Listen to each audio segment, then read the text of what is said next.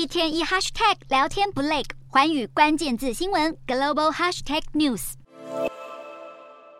一位中国旅客入境南韩首尔，出发前筛检还是阴性，没想到抵达仁川机场就被验出病毒，得立即转往隔离饭店。让这位旅客大感错愕。南韩针对中国客强化防疫，不止入境前后都得筛阴，从十号开始，连来自港澳的航班也一律只能降落仁川机场。步步收紧的政策引起中方不满，决定采取报复性手段。在南韩拉紧管制的同一天，中国使馆也宣布停发南韩公民的短期签证，无论是到中国旅游、商务还是过境的民众都不再成行。中国驻日本使馆也同时间宣布暂停审发日本公民到中国的普通签证。中方表示，要先看这些对中歧视性管制的取消情况，再来调整签证停发的决定。